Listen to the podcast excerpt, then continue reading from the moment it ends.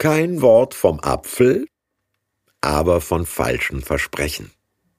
Der Sündenfall aus 1. Mose Genesis 3 Und die Schlange war listiger als alle Tiere auf dem Felde, die Gott der Herr gemacht hatte, und sprach zu der Frau Ja, sollte Gott gesagt haben, ihr sollt nicht essen von allen Bäumen im Garten?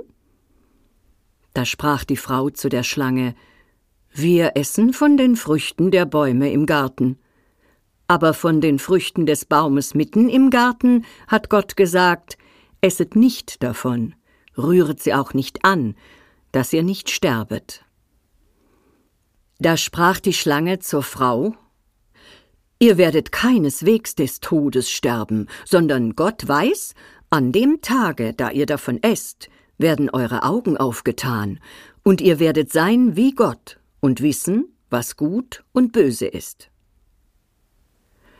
Und die Frau sah, dass von dem Baum gut zu essen wäre, und dass er eine Lust für die Augen wäre und verlockend, weil er klug machte.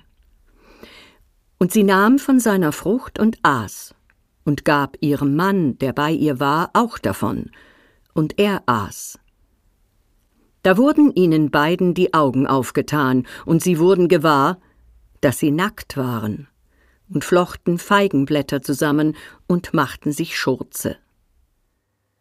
Nur 14 Verse erzählen knapp und einfach, womit kluge Denker jahrhundertelang ganze Bibliotheken vollschrieben. Philosophie, Psychologie, Theologie, Ethik, lauter abstrakte Themen werden anschaulich personalisiert.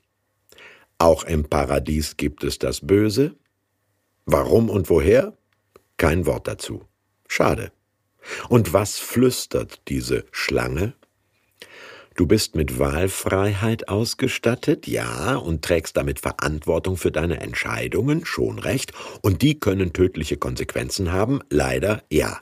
Aber nicht alles tun zu dürfen, was man doch tun könnte, ist doch bloß die Bevormundung eines moralinsäuerlichen Gottes, oder? Nein, wissen wir inzwischen. Übermenschen und Herrenmenschen die Gut und Böse autonom definierten, haben anderen die Hölle auf Erden angerichtet. Von Kaiser Nero über Adolf Hitler bis zu Josef Stalin oder Idi Amin. Nein, seit der Erfindung der Atombombe wissen wir sogar, dass es zwar schön und verlockend, aber nicht klug ist, alles zu tun, nur weil man es kann. Das Böse zweifelt die wohlmeinende Absicht des Verbots an und gibt es falsch wieder. Nicht essen von allen Bäumen? Es leugnet die Folgen, ihr werdet keineswegs sterben, und verspricht Unhaltbares, ihr werdet sein wie Gott. Aber was kommt statt allwissender Klugheit, moralischer Autonomie und göttlicher Genialität? Scham, Angst, Versteckspiel und Schuldzuweisungen. Die Frau, die du mir zugestellt hast, die gab mir. Na, danke schön. Wenn Nacktheit mal nicht der unbedeckte Abstand zwischen Bauchnabel und Kniescheibe ist, sondern der unüberbrückbare Abstand zwischen Ich-Ideal und Ich-Realität, dann schämen sich Männer und Frauen dafür, dass sie nicht sind, wer sie sein könnten dass sie nicht das gewollte Gute, sondern das ungewollte Böse auslösen. In der Erziehung, in der Ehe, im Job, in der Politik. Von einem Apfel oder einem Sündenfall ist im Text gar nicht die Rede.